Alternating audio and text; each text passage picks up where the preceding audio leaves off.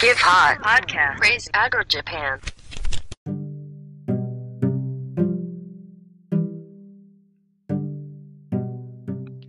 皆様、こんにちは。クレイジーアグリジャパンのガス屋です。クレイジーアグリジャパンでは、質のいい番組を皆様に提供するために、寄付を募っております。えー寄付の仕方はですね、えツイッター Twitter のですね、私のプロフィール、クレイジーアグリジャパンのプロフィールの中にあるオファーサイトより寄付が可能です。また、クレイジーアグリジャパンでは、番組の冒頭や間に入れる CM を募集しております。月間1万再生を超える我がクレイジーアグリジャパンに広告を出してみませんか？料金は1ヶ月、1番組につき1000円、1ヶ月間その番組の冒頭につけます。また、えーお得なプラン等も要相談でご用意しておりますので、えーアンカーを使ってですね、すべての番組に、えーあなたの農園や農機具や販売したい商品等の広告をつけることができます。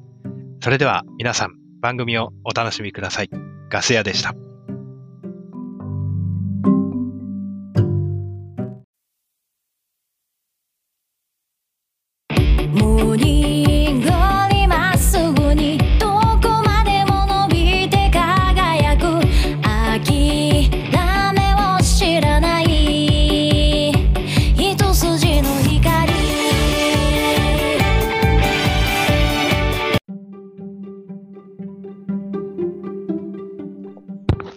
イジーアグリジャパン。はい、How are you? 皆さんも元気ですか？えー、クレイジーアグリジャパンも100回を超えてきましたので、えー、いろいろ頑張って新しいことにチャレンジしていきたいと思います。これからもどうぞよろしくお願いいたします。本日のゲストは、ぐんまちゃんです。はい。お願いします。よろしくお願いします。はい今日、今日は何について話しますか？いや、あの、今、歴史の話してるっていう話だったんで、うん。クレイジーヒストチャンネルって、クレイジーヒストリー、クレイジーヒストリーチャンネル。だから、歴史のことするんかなと思ったんですけど。ああ。でもな、何の下調べも別のコーナーの番組と、別の番組今撮ってた後なんで別に何も台本も何も用意してないから、うん別にいいけど、俺の答えられる範囲、範囲だったら別に構わないけど。そう、さっきなんか歴史で何の話しようかって言ってた時に、その日露戦争、日露戦ガス屋さんが好きだったっていうことで、まあ映画が好きだったんですよ。中台達也と丹波哲郎でやってた203コーチとかっていうの大好きだあ、った。そういう映画があったの？俺、もうあの、司馬遼太郎の坂の坂の上の雲でしょ？雲を旅順艦隊を倒すとこまでは読んだんだよ。ああ。ただ、何にも覚えてない。203コーチを見たらね、あの、司馬遼太郎みたいなね、日本勝った勝ったみたいな霊山小説じゃないのがわかりますよ。もう歌が暗いんです。教えてくださいってさだまさしがこう歌ってるんですからね。この世に生きとし生けるもののって歌ってるんですから。いや、でも、司馬遼太郎もね、結構、あれだったよ、203コーチの話は結構重かったよ。まあ、203コーチ、まあ、陸軍と海軍のね、まあ、まあ、狭間でいろいろあったからね。だからその、日露戦争の始まりからさ、教えてほしいんだけど、全然覚えてない。あのね、ね日露戦争の始まりの前、まあ、日露戦争の始まりの前っていうと、結局、うロシあの地政学っていう学問が日本で禁止されてるんだけど、地政学っていう考えがある。うん。うん要は、海洋国家と大陸国家で、うん、どこを握っていればその地域を握れるかとか、どこを握っていれば守れるかとか、ここを取られたら、もうその国はおしまいだとかっていうのがあるのね。簡単に言うと。で、ロシアの場合は、ヨーロッパ方面に南、要はバルカン半島ってよく第一次世界大戦とか、うん、あるある。その前の歴史であるんだけど、ロシアは、この間もウクライナでさ、あの、ロシアやってたじゃない？半分独立させてさ、うん。キエフね。うん。キエフとか。結局、うんロシアはヨーロッパ側だとバルカン半島側に、とかトルコの方に南下するか、うん。日本の方のシベリアから南に南下するしかない。満州、うん。中国、うんうんで、ロシアって北だから寒いでしょ。うん。で、海軍力を持つには何が必要かっていうと、冬になると凍ってしまうこ港がね。うん。で、凍らない港が欲しいわけ。うん。だから、ウラジオストックとか、うん。韓国、あ朝鮮半島だとか、うん、旅順、旅順、半旅順湾とか。旅順港。うん。で、結局ヨーロッパの方で、えーまあ、ロシアとトルコの戦争もあったけども、うん。結局、イギリスとかフランスとか、まあ、ドイツとか、まあ、ああいう列強って呼ばれる国は、どこかの国が飛び抜けてどこか利益を得ようとすると、全力で対抗するわけ。うん。だから、ヨーロッパの方でロシアがちょっと南下政策が行き詰まったから、当時あの、あの、えー当時清朝の、あの、清、中国は清って国だったんだけども、うんうんあの、結局もうごちゃごちゃだったわけ、清は。うん。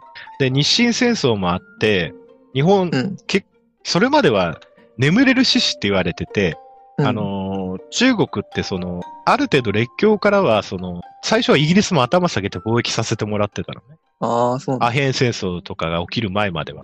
あだけど、アヘン戦争が起きて、イギリスのちょこっと、アジアに持ってきた艦隊ぐらいで中国に勝っちゃったもんだから、あ。うん。あれ？中国弱えぞみたいな感じになって、うん、まあ、イギリスは香港うん。を取ったでしょ？で、日本は日清戦争で領順取ったん、最初領順取ったんだけども、まあ、三国干渉で領順返せとなったわけ。うん。で、あの、義和団事件ってわかる？そうだ。義和団事件。義和団事件ってあったね。し真の、なんだっけ？清で、あの、あの、列強国の大、あの、居住区とか大使館に、あの、攻めこ、攻め込んできたっていうのがあって、なるほど各国が協力して守ったっていうんだけども、あ、韓国が？ん？協力したん？ん？何が協列力強、列強国みんなで、まあ、籠城とかしてやったんだけども、ああ、ああ、で、ロシアはね、どんどんどんどん満州とか南下してきてて軍隊派遣して、あの、鉱山の権利とかも買ったりなんかして、結局朝鮮半島のとこまで来たのよ。うん。で、もし朝鮮半島がロシアの勢力下になると、うん日本海側に、ロシアってウラジオストックから朝鮮半島、今の韓国の南、プサンのあたりまで、日本どこからでも攻めていけるわけ。うんうん。そうなったらもう日本終わりなんだよね。ああ。ロシアってやっぱ兄弟国だし、陸軍の力もすごいし、それがうん船に乗って日本からどこでも侵入できるってなったら、北海道も危ないし、九州も危ないし、北陸も危ないでしょ？どこから攻めてこい、どこからでも攻めてこれる。そうだね。うん。っていうことであって、日本の生命線っていうのは朝鮮半島なわけ。なるほど。朝鮮半島に他国の軍事基地が作られると、日本どこからでも攻めてこられちゃう。でそのウラジオストックにあった分には別にいいんだ。いや、ウラジオストックっていう港を得たこと、作ったことによって、ロシアは一年中凍らない港を手に入れたの。そうだよね。だからウラジオストックにいた艦隊もいるし、ウラジオ艦隊もいたんだけども、うん。で、日本が三国干渉で旅順、日清戦争で得た旅順を、ロシアが咀嚼したのね。清に圧力をかけて。ああ、あで、ロシアはそこに要塞と海軍基地を作った。あ、ああ、で、あそこに海軍基地がロシアがてか行くと、朝鮮半島もロシアはい好きな放題沿岸から攻め込めるでしょ？うん。で旅順からずっと南行って朝鮮半島取られてしまったらもう終わりなんですよ。うん。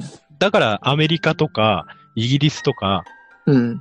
で一回ロシアは満州からあのい兵を引くっていう約束をしたんだけども、うん。ロシアはあの撤退したように見せかけて、ただ兵の配置換えを A 地点から近くの B 地点に移しただけで全然撤兵してなかったわけ。で、日本は外交交渉で最初何とかしようとしてたんだけども、うん。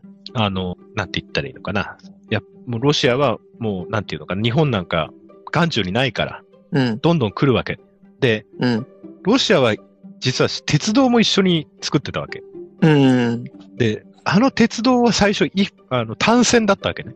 うん。これが伏線って2本とか3本になってくると、ロシアは好きな時にヨーロッパに置いてる主力軍事力、モスクワ付近に置いてある軍事力、陸軍兵力を好きにシベリアを越えて満州朝鮮半島まで送れるようになっちゃう。物資も兵力。そしたらもう日本手出しできないでしょ。うん。で、やるなら今だってことで始まったのが日露戦。なるほど。で、イギリスとも日露、あ日英同盟っていうのを結んだのもあったんだけど、うん。まあ日英同盟ってあの当時すごい影響あったんだけど、実は日英同盟の中身って、日本が2国以上と戦うことになった場合、イギリスも参戦するって最初の条約だった。後に改正されるんだけどね。だからイギリス、日本対ロシアの場合は、イギリスはロシアと戦う名目は、口実はないわけ。うん。でも本当はロシアと日本が戦った時に、モンテネグロってちっちゃい国も日本に宣戦布告してたんだけど、それはあえて無視された。なぜかっていうと、モンテネグロの参あの宣戦布告を認めちゃうと、うんイギリスはロシアと戦わなきゃいけなくなるからうん。っていうことなんだけども、が結局まあ、日本対ロシア、っていう戦争が始まるわけ。うん。で、始まった当初は、えー奇襲、まあ、その当時はまだ宣戦布告って制度がなかったから、うん。国交を断絶した後に、旅順を強襲、旅順の艦隊を強襲。で、なん、うんなん、何艦か沈めたりなんかしてみんな旅順に引っ込んだんだけど、旅順の周り要塞化されてて、船が近づくと砲撃受けちゃって、近づけなかったわけ。うん。で日本海側でウラジオストックから出てきてる艦隊も日本の輸送船とか商船をバンバン沈めてたの。うん。で、日本海軍としては、どうに、あの、ウラジオストックの湾岸守りって砲撃加えたりもしてたんだけど、結局、旅順の艦隊を撃滅しないと安心できないわけね。うん。で、そのうち戦況が思わしくないってことで、あの、ヨーロッパからこっちに艦隊が派遣されるってニュースが流れたから、そうすると、旅順を守らな、旅順を監視してる艦隊もいなきゃ、船も咲かなきゃいけないけども、ロバルチク艦隊の方も対応もしなきゃいけないから、バルチあの、ク艦ロシアそう、北のペテルブル、サンクトペテルブルクからバルチク艦隊が来るんだよね。バルチク艦北の隊。海から来る。そう。で、その前に旅順の艦隊をどうにかしたかった。うん。でよくバルチク艦隊俺よくわかんないんだけどさ、あの、北の北海の方から回ってくるんだっけ？バルそれはバルチク艦隊でしょ。うん、それは。アフリカから回ってくるの？そうだよ。あの、あ当時の、あの、スエズ運河っていうのはイギリスが持ってるから、スエズ運河が使えなかったわけ。ああ、そうなんだ。で、また、バルチク艦隊が、すごい、なんていう、疑心暗鬼で北極海に来た時に、もう日本の軍艦だって言って、イギリスの船沈めちゃったのようん。で、イギリスの国民大激怒して、あの イギリスは攻撃しないんだけど、ずっとバルチク艦隊の後ろを追いますって。ああ、そうなんだ。はいえーアフリカの港も、ところどころ、うんその、なんていうのかな、あ補給も限られてるわけ。イギリスが邪魔するから。なるほど。っていうこともイギリスの植民地、あの、そうそうアフリカ。ということもあって、ほとんど補給も休息もなしで、どんどん来てた。なるほど。で、イギリスは、その当時、なんで日本と同盟したかっていうと、あの、イギリスの戦争をやった後で、うん。結構、こお金カツカツだった。ああ、イギリスが？イギリス。うん。その後だったから、その、ロシアを抑えるため、で、アジアでロシアがもし中国、満州来ちゃったらもう中国、ロシアのものになっちゃうから、うん。だからそうする前になんとか日本というのを使ってやろうとしうんうんて、まあ、朝鮮半島から上陸して、まあ、ロシアをどんどん北へ追いやっていくんだけどね。うん。うん。で、それがまあ、ロ日露戦争のきっかけ。要は日本は満州朝鮮半島を取られると、もう、うん。まあ、最初は日本はもう朝鮮半島は日本の権益下にして、ロシアは満州でいいよっていう情報状況を出したんだけども、うん。ロシアはそんなの関係ねえってきちゃったんで、うん。そうだね。ただ明治維新から40年でロシアと戦争する国になっちゃったからね。そうだよね。読んでて、よくね、戦えたよなって思ったよね。最初、そのやっぱり外国債、外国で日本国債を買ってもらわなきゃいけないって言って、最初高金利でやっても全然募集がうまくいかなくて、うん。まあ、最初もドイツの銀行団とかも買う気なかったんだけども、まあ、うん。シフ、シフっていうユダヤ系のね、ロシア人がちょっとユダヤ人いじめてるのが面白くなかったから、それの紹介もあって、まあ、あの、アメリカで、あの、半分ぐらい最初買ってくれたから、その後、イギリスの方でもやったわけ。で、どうしても戦果が欲しかったから、どんどん、あの、攻勢に出たわけ。要は、うん。ロシアに勝てる可能性があるかもしれないよって思わせないと、国際紙くずになると思われたら誰も買ってくれないから。うん。だから当時日本の、あの、国家予算は2億円ぐらいだったけども、多分うん戦費は18億円ぐらい使ったと思うね。うん。なるほど。で、それぐらいすごかった。まあ、高その時、イギリスやアメリカで、こう、外債発行に尽くしたのが、高橋是清。まあ、大蔵大臣や総理大臣を歴任する大高橋是清になるんだけど、うん。うん。まあ、それぐらい総力戦でやった。うん。で、一番有名なのが203高知っていう。攻防戦なんだけども、あれは最初も攻撃、あの、大した目標ではなかったんで。ああ。実は旅順方面に山越えで、あの、大砲を日本軍が撃って、なんとか。か艦隊を、まあ、てあ攻撃してたんだけどうん、船が本当に動けなくなってるのかわかんないわけね。要塞の中にあるから。なるほど。で、どうしてもそう、そう、どうしても観測、どうしても観測するのに必要だったのが203高地だ。うん。ら海軍がどうしても203高地取ってくれて、そこから観測して、旅順を観測して砲撃を加えてくれと。で、うん完全に旅順艦隊を撃滅してくれたなら、うん。安心して今度は日本海、対馬、うん。裏バルチック艦隊を守ることもできる。うん。で、バルチック艦隊が来てしまったら、もう艦艇数では、数の上では負けるから、うん。それに旅順の艦隊が続いちゃったら、挟み撃ちにされちゃうからね。うん。で、203高地に、あの、すごい、あの、死傷者を出しながら、ね、日本軍の第三軍が、えー占領を開始する。でもロシアも分かってたんだ、そこがさ、い大事だっていうのは。守ってたんでしょ？まあ、203高地っていうのもいい攻撃目標になっちゃうからね、ロシア側の要塞からね。ああ、まあ、両陣丸見えになるっていうのも見えてたしね、多分。うん、そうだよね。だって、ロロシア軍その山からさ、ガトリングで撃ってたんでしょ？まあ、ガトリングも大砲もみんなあるけど。まあ、最後、両順の船の艦隊から、あの、船の大砲を下ろして、要塞に備え付けて撃ってたらしい。あ、そこよく勝ったっていうか、落としたよねまあその。そう、その戦いで初めて、まあ、機関銃対機関銃みたいな戦いが始まった。うん。それまでは騎兵が行って敵を蹴散らしてとかっていうヨーロッパ式のやつだったのが、実は騎兵はもうあ近代戦では役に立たないっていう。で、そこで、うん、もう相当なし、ね、し死傷者が出たんでしょ？死者数が。そうそう。で、またね、ポーツマス条約にまで繋がるんだけども、あの、で、交渉の上で有利、アメリカに仲裁してもらうんだけども、当時のルーズベルト大統領の助言で、あの、うん交渉有利に進めるのにも、ロシアの一部を占領しといた方がいいっていうので、日本はもうね、満州の方ですごい戦い繰り広げてたから予備兵力しかなかったんだけども、うん。とか、あの、国内の予備兵力を使って、カラフト侵攻をして、カラフトの占領をしたわけね。ああ、なるほど。それで交渉して、で、カラフトは半分日本っていうことで落ち着いてうん賠償金なしってことになる。ただ賠償金が、賠償金が取れなかったから、あの、まあ、うん小村寿太郎の家は焼かれたりもしたんだけど、うん。ああ、それ、それ難しいね。それ賠償金取った方がよ、なんつうのいや、ニコライは賠償金は1ルーブルも払うなって言ってたんだから、交渉だ。ああ、だから、領土で、もう日本に占領されてるうちのカラフトの半分は返してもらうけど、半分で国境としたわけ。うんじゃあ、なるほどね。で、まあそこで、えまあロシアも、ロシア革命が起きて、そう、それもまたね、実はね、うん。ロシアはね、全力で戦えなかった理由があって、あうん。の、明石元次郎大佐が、レーニンとかを資金援助して、あ、そうなんだ。うん内部か乱を図ってたの、国内。で、血の日。曜日時代が一緒だもんね。そう、血の日曜日事件とかもあって、うん。結局、国民に向けて軍隊が銃を発砲して収めるような感じだったの。うん。なるほど。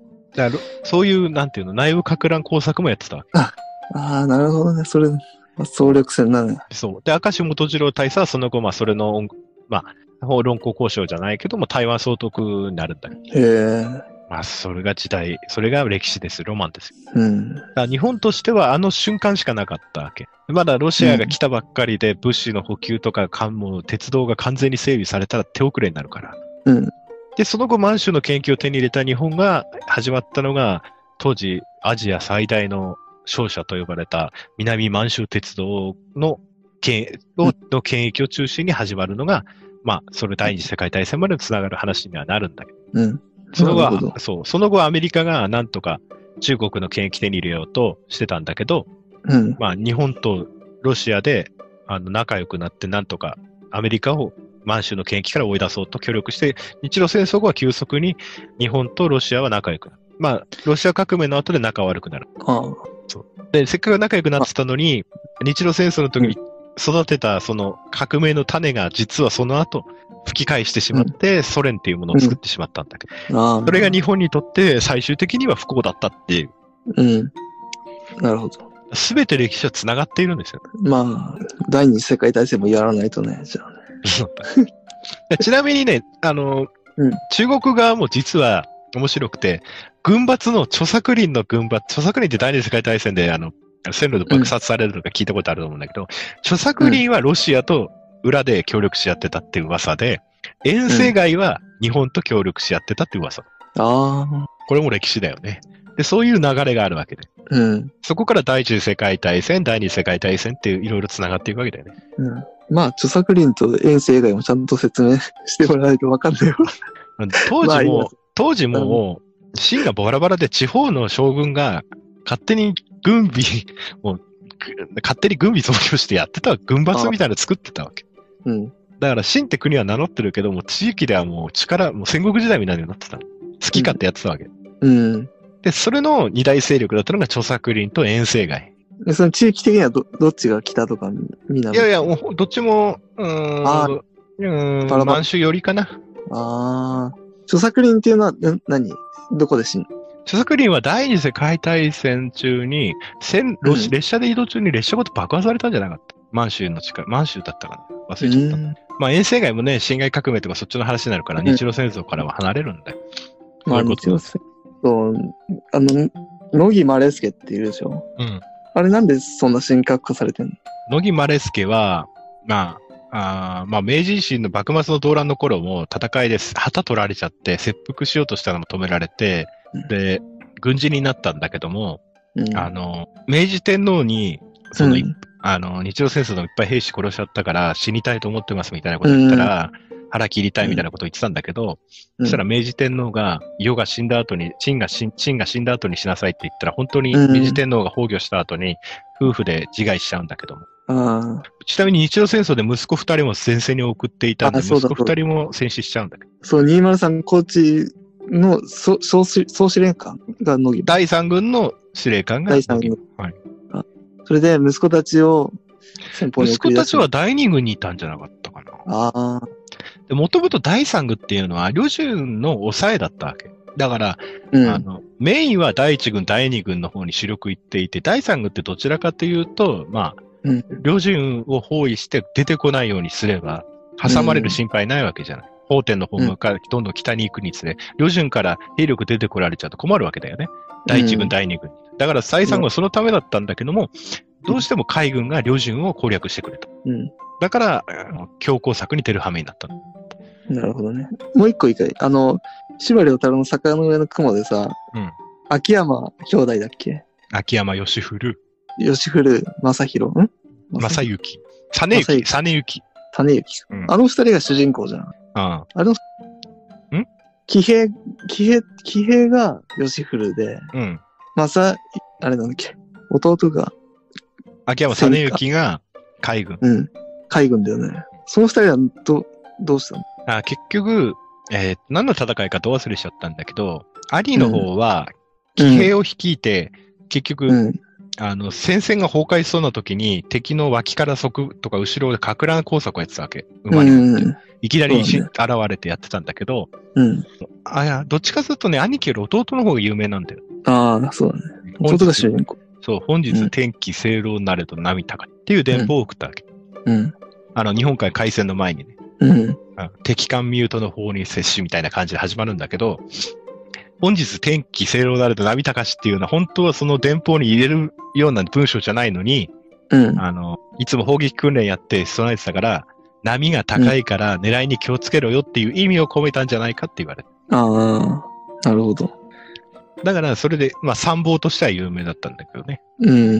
まあどっちかというと連合艦隊の話になっちゃうんだけどね、そっちだと。東郷平八郎の T 字ターン、統合ターンみたいな。そのバルチック艦隊を倒すのも結構時間かかるか喋ると。いや、バルシカ艦隊倒すのはあっという間なんだけどね。あ、そうなんだ。ちなみに、その時参加した、あの、戦艦の艦長の中に鈴木貫太郎も艦長でいた。杉勘太郎って誰だ？第二次世界大戦終戦時の首相。終戦の時の首相。あ首相？えー、えーっと、2、22、んなんだっけ、あれ、昭和将校のあれ、22、ん226事件の時、うんうん226事件の時も、天皇の侍従長かなんかやってて、撃たれたんだけど、なんか一命取り留めたんだ、確かね。うんうんうん。まあ、その時にね、高橋小力夫も殺されちゃうんだ。ああ、そうだね。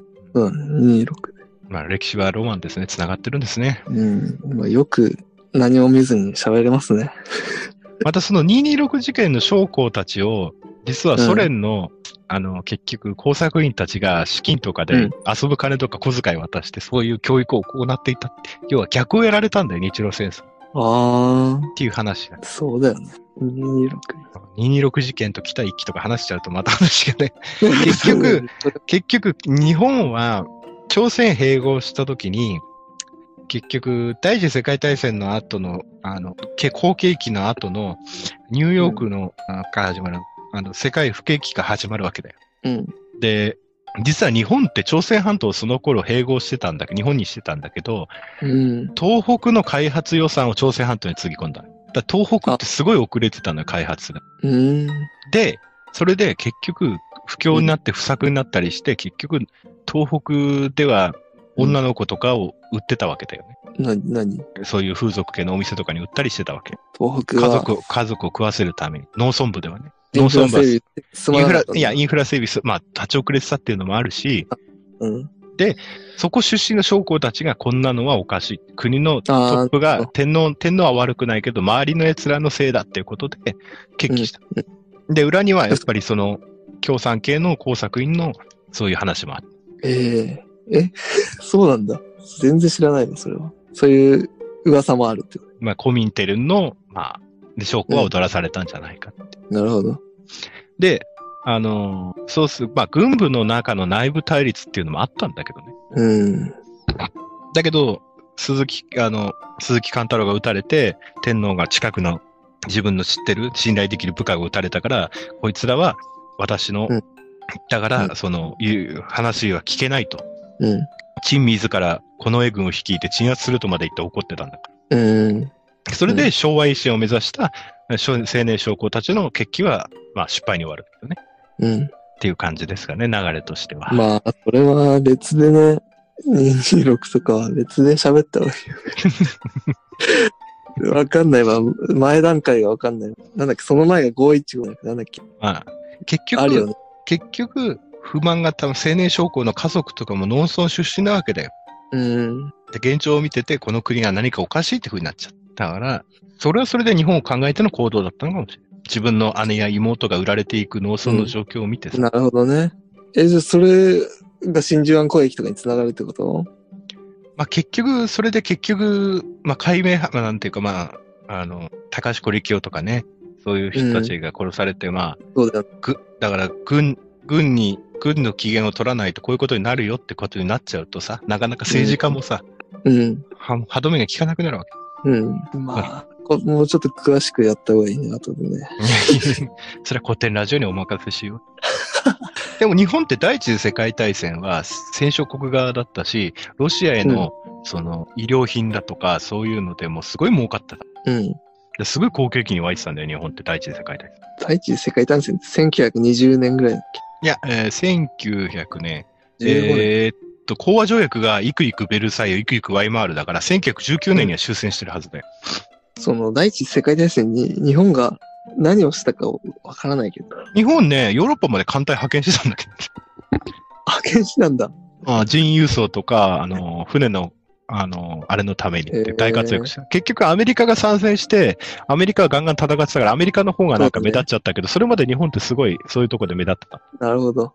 で、日英同盟もあるし、イギリス側に立って、まあ人員輸送とかヨーロッパ面でやってた。なるほどね。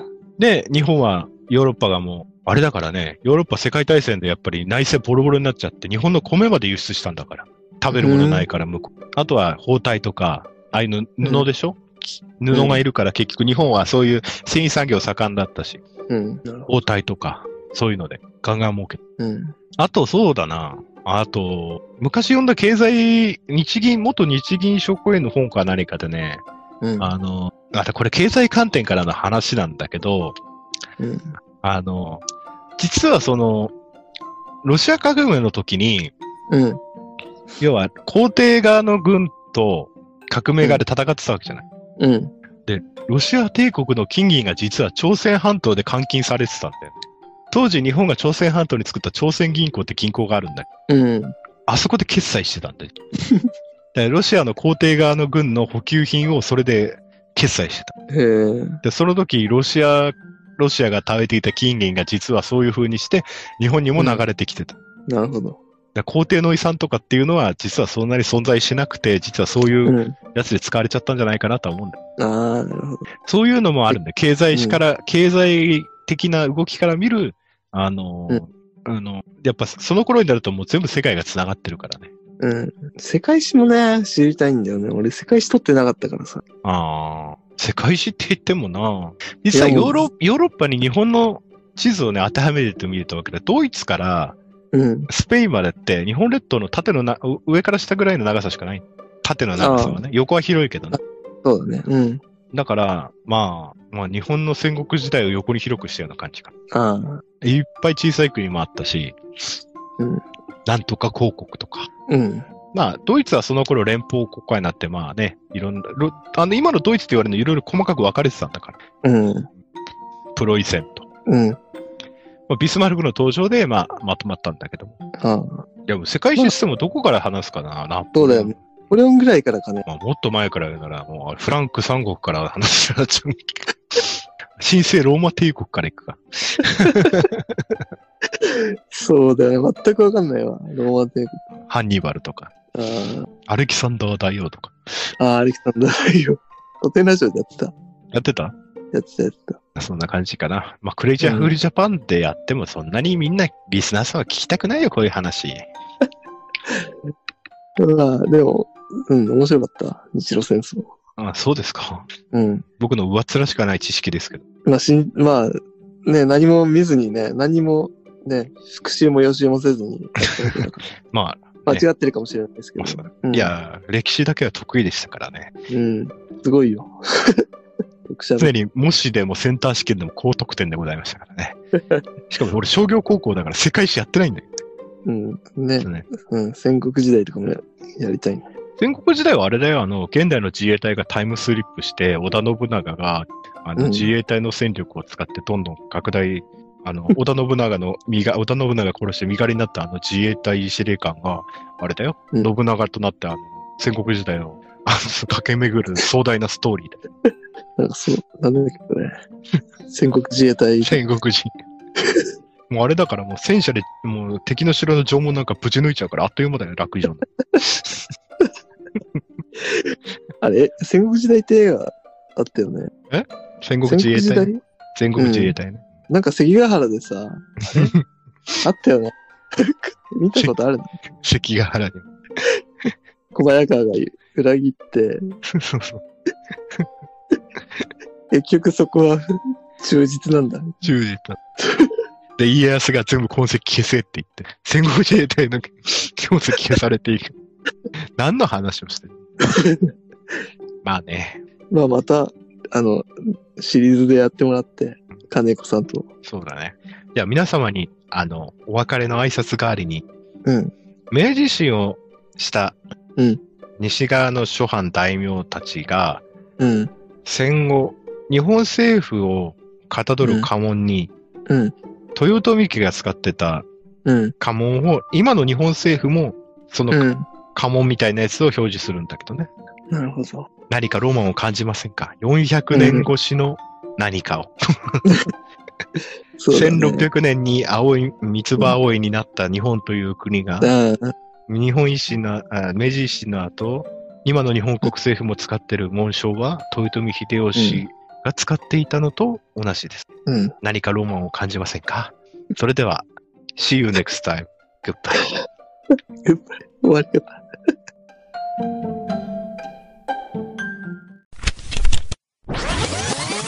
Hot Podcast. Praise Agro Japan.